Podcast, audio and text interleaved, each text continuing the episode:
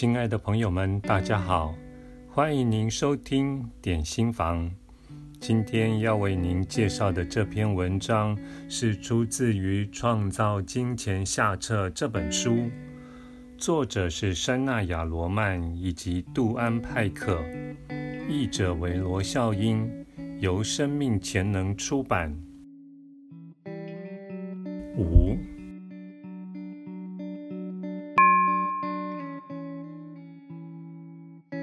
我遵循能量而动，我明白每件事都是为了我的更高益处而发生。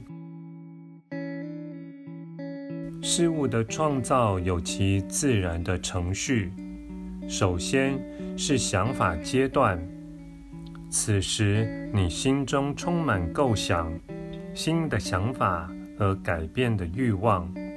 即使还没有创造的方法，其次是建构阶段。你看见执行理想的方法并付诸行动，实现长久的渴望是一件让人兴奋的事。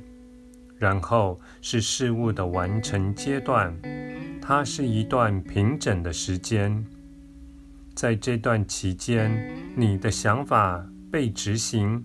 但不再扩展与成长。下一个阶段是循环的结果，也是下个周期的开始。你可能对自己建立的事物不满足，或许它已经不足以承载你的更新、更远大的目标。你们许多人把最后的阶段视为衰退，事实上，它是自然循环中的出生。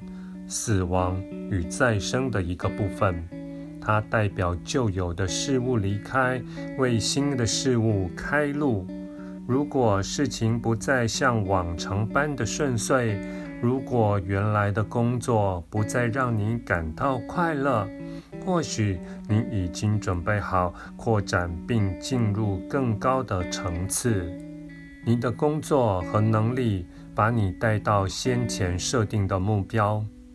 如果现在你要的更多，想法更大、更扩展，你会需要新的工具，把你再往下一个目的地。不变的工作、想法、技能和态度，只能为您带来现有的一切。你必须发现新的思考或感受的方式，新的观点。技能和计划，因为你正准备开始一个新的循环，这并不是你的失败或退步，反之，将它视为你的成功，因为你已经准备好向前迈出新的一步。除非为了你的更高益处，没有任何途径会关闭或减慢。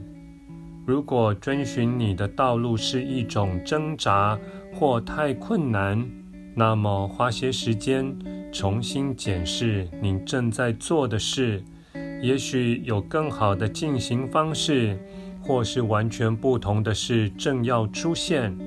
如果一条路显得困难重重，那么一定还有另外一条路。为您带来比你现在行走的道路更多的活力与丰盛。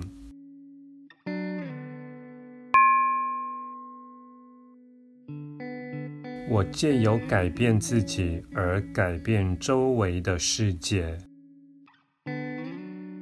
你能因为改变自己的内在而改变许多你不喜欢的状况。人们对待你的方式与降临到你身边的机会，取决于你的态度、能量与爱。如果你不觉得在工作上被栽培，可能是因为你也没有栽培自己。如果你觉得自己不被老板、同事或员工欣赏，可能是因为你还没有学会欣赏自己。一旦你学会滋养和欣赏自己，你会发现人们也会这么做。在你辞职之前，看看你不喜欢的地方，并问自己这些经验是否正反映你对待自己的方式。如果你不改变创造这些状况的行为，你会在你拥有的任何工作上创造类似的状况。如果你想接受什么，从付出开始。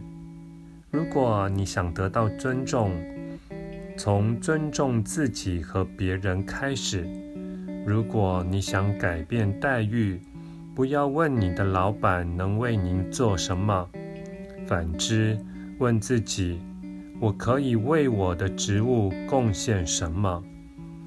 如果你在工作上尽力贡献最高和最好的一面，用良好的态度工作。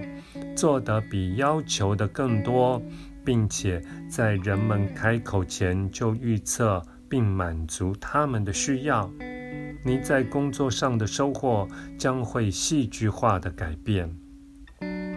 那些提供服务并赚大钱的人，并用喜悦的态度工作，爱他们所做的事，愿意投入更多的时间，并关心客户福利的人。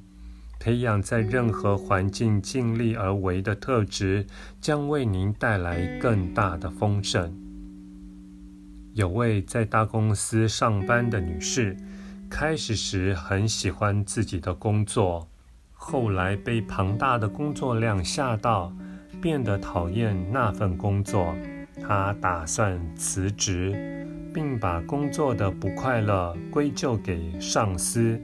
他的上司很有智慧，请他把所有的工作细项列出来，看清楚他喜欢或不喜欢什么。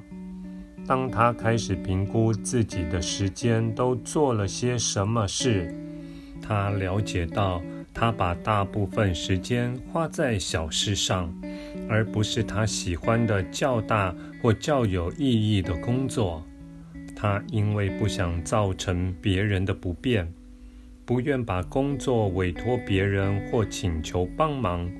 他发现自己虽然责怪别人给他太多工作，然而他必须先学习滋养自己，才能接受别人给予的滋养。因此，他决定改变。他观察他的工作项目中哪些他喜欢，哪些他不喜欢。他了解到那些他不喜欢的工作，其实并没有用上他的较高技能，而且可以交给认为他们是挑战并喜欢做这些事的人。当他放掉凡事轻微的意图，并把焦点放在发挥他的更高能力，他提出许多创意和改革的意见，对于公司来说是更有价值的资产。他也开始爱上他的工作。当他滋养自己，他发现工作也开始滋养他。借由改变自己，他把工作变成带来喜悦的工作。如果你每天讨厌上班，不赞成公司的目标和理念，不想尽力做好工作，不喜欢工作的内容或同事，那么你的工作并不能贡献你的生活。该是你另谋他就的时候，对自己要诚实。基本上，你喜欢你的工作，并不喜欢它的某些部分吗？如果你每天上班却想着多么不喜欢这个工作，或者你办公室里的问题大于你能解决的程度，那么你可能没有听从内在的指引，告诉你还有更好的事情等着你。许多人在他们的工作早已不能提供成长和活力之后的许多年，还留在原来的工作，认为不可能有更好的事等着他们。感谢你的收听，我们下次再会。